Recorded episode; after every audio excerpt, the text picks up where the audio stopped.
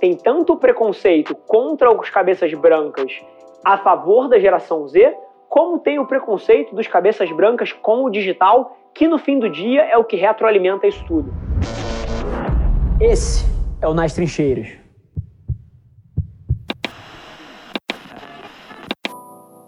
Qualquer preconceito geralmente vem de falta de profundidade sobre o tema. E o que eu vejo no mercado, na verdade, é o seguinte: a culpa é dos marqueteiros de 40 e 50 anos.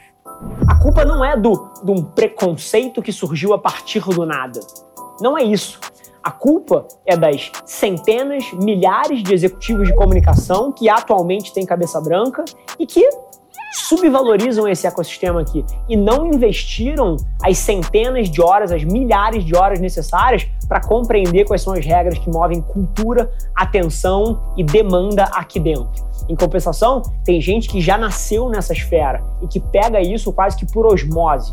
Então, o delta aqui que a gente tem que olhar não é cabeça branca versus jovem, é profundidade de conhecimento. E por via de regra, a galera mais jovem já tem na veia o que os cabeças brancas estão demorando a valorizar. Mas assim, sinceramente, conheço dezenas de executivos cabeças brancas que unem os dois pontos, que têm conhecimento profundo de como mover cultura dentro do ecossistema digital. Cara, Ariel, VP de marketing do Burger King é um. Ricardo Dias, VP de marketing da Ambev é outro.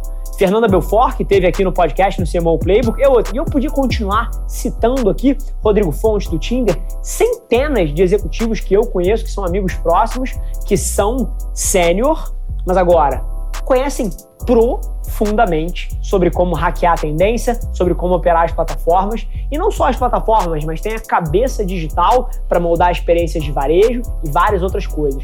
E esse preconceito tem dois lados, tá? Tem tanto o preconceito contra os cabeças brancas a favor da geração Z, como tem o preconceito dos cabeças brancas com o digital, que no fim do dia é o que retroalimenta isso tudo. Esse preconceito não nasceu do nada. Esse preconceito nasceu porque nos últimos 10 anos a grande maioria dos cabeças brancas não operou esse sistema.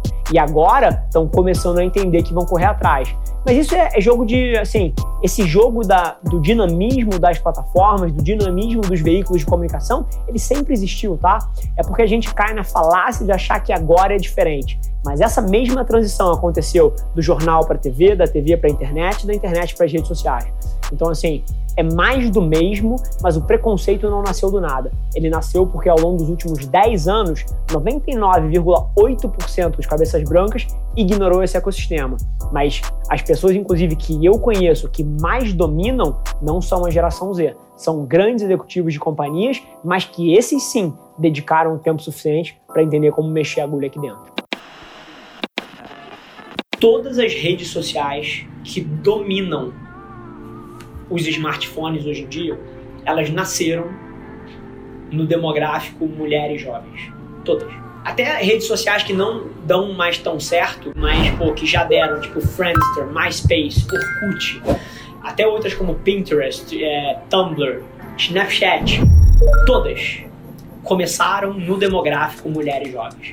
E se você olha para o demográfico do TikTok, ele mostra esse demográfico. 90% dos usuários tinham menos de 23 anos, 75% mulheres. Todas as redes sociais que hoje em dia são dominantes começaram ali. Todas as grandes redes sociais começaram ali, então você olhar para um ah, é gente muito jovem, ah, é só mulheres. Não. É o começo. Ao longo do tempo, eles migram para outros demográficos e vão ganhando espaço em pessoas mais velhas, em homens, em pessoas mais conservadoras. Então, as marcas precisam prestar atenção no TikTok porque existem enormes chances dele ser uma plataforma massiva nos próximos anos. O TikTok é a única plataforma que hoje em dia você pode ter 150 seguidores e ter um vídeo que 4 milhões de pessoas assistiram. A dinâmica de distribuição orgânica e viralização lá dentro é tremendamente positiva para um criador de conteúdo ainda. Jogo mais perdedor que você pode jogar é tentar prever o futuro. O TikTok não vai vingar, então não vou entrar. Vai ser o próximo Vine, vai ser o próximo Friendster, vai ser o próximo Orkut. Não vai vingar. Ou, caramba, o TikTok vai substituir tudo, então vou parar de fazer todas as outras e, e vou focar só aqui. Não, não é sobre isso. A análise que você tem que fazer diariamente, semanalmente é, pô, qual é a oportunidade que existe ali hoje? Se eu tenho um esforço criativo de mídia para me posicionar ali hoje, qual é o retorno que eu tenho?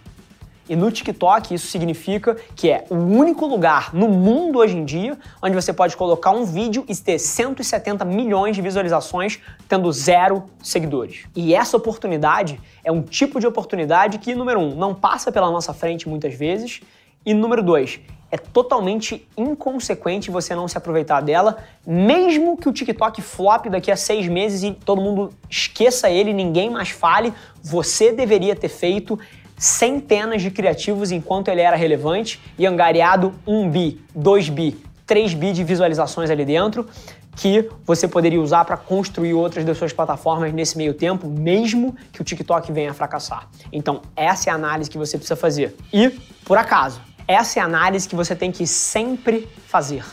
Se amanhã o Instagram flopa, o Facebook flopa, o LinkedIn flopa, Twitter flopa e todas as redes sociais que você hoje em dia domina e opera não funcionam mais, essa é a análise que você precisa fazer para frente. Vai aparecer a rede social chamada Pink. Se a rede social Pink em oito meses tiver atenção, você precisa estar produzindo ali. E você precisa estar constantemente analisando esse panorama de onde o consumidor está e como que você opera aquele ecossistema e não prever o futuro para frente. Seja agnóstico da plataforma, ou seja, não se apaixone pelo YouTube, não se apaixone pelo Instagram, pelo TikTok, mas sim por entender comportamento de consumidor e como é que você pode usar isso para mover as agulhas do seu negócio.